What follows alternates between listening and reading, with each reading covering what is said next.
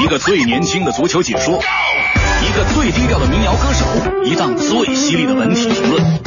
每天早晨，徐强为您带来《强强言道》。今日文娱知多少？欢迎收听强言道。大家好，我是徐强。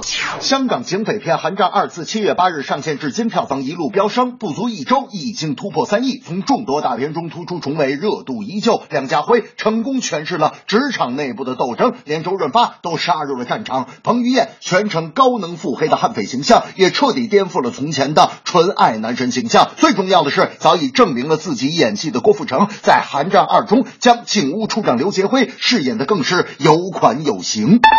在枪战、动作、警匪的传统外表下，《寒战二》充分表现了一场中年男性野心勃勃的宫斗戏。从官兵抓强盗到权力的游戏，这个看起来颇为高阶的变化，对一部能在院线上映的电影来说，尺度的把握相当具有挑战性。这可能也是为什么电影里出现了多次对于中心思想扣题式的宣讲：捍卫基本法，捍卫核心价值观，公义之前明辨是非，权贵之前不卑不亢。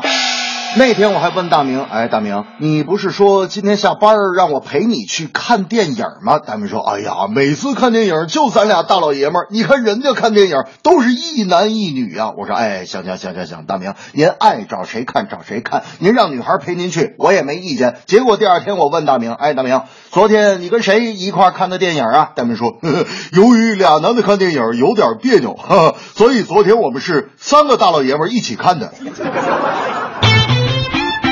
里约奥运会田径项目的比赛将于当地时间八月十二日开战。据国家体育总局田径运动管理中心副主任冯树勇介绍，中国田径共在二十三个项目中有五十六名运动员获得参赛资格，其中超过半数的选手都是第一次参加奥运会。里约奥运会田径比赛共有四十七个小项，其中男子二十四项，女子二十三项。除接力项目每个代表队可派六人之外，其他个人项目每个队最多可选派三名达标运动员作为正选选手参赛。二零一五年的北京田径世锦赛上，中国田径共获得了一金七银一铜，创造了近年来中国田径在国际大赛上的最佳战绩。而此次在里约奥运会上，中国选手想要续写世锦赛的辉煌，难度很大，因为一方面没有主场优势，另一方面时差、饮食、气候等因素都可能给缺乏大赛经验的年轻选手带来不利。我想，稳定发挥，不留遗憾，才是中国田径队取得优异成绩的最佳心态。大明每天都跑步，那天他气喘吁吁的跟我说：“哎呀，哎呀，可跑完一个五公里了。上午吃的薯片总算是消耗了。”我说：“好，大明有毅力。可是下午吃的那手抓饼，你啥时候跑出来呀、大明说：“哎呦，先不管那么多了，为了庆祝今天跑了五公里，我先吃顿火锅奖励一下自己。”这正是警匪大戏是寒战，捍卫核心价值观，田径健儿赴里约，稳定发挥不遗憾。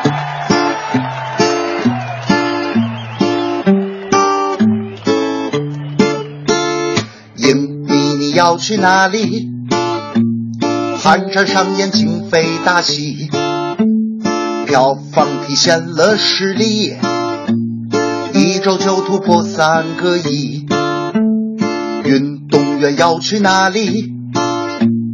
里约奥运再创佳绩，饮食气候非常不利，稳定发挥书写奇迹。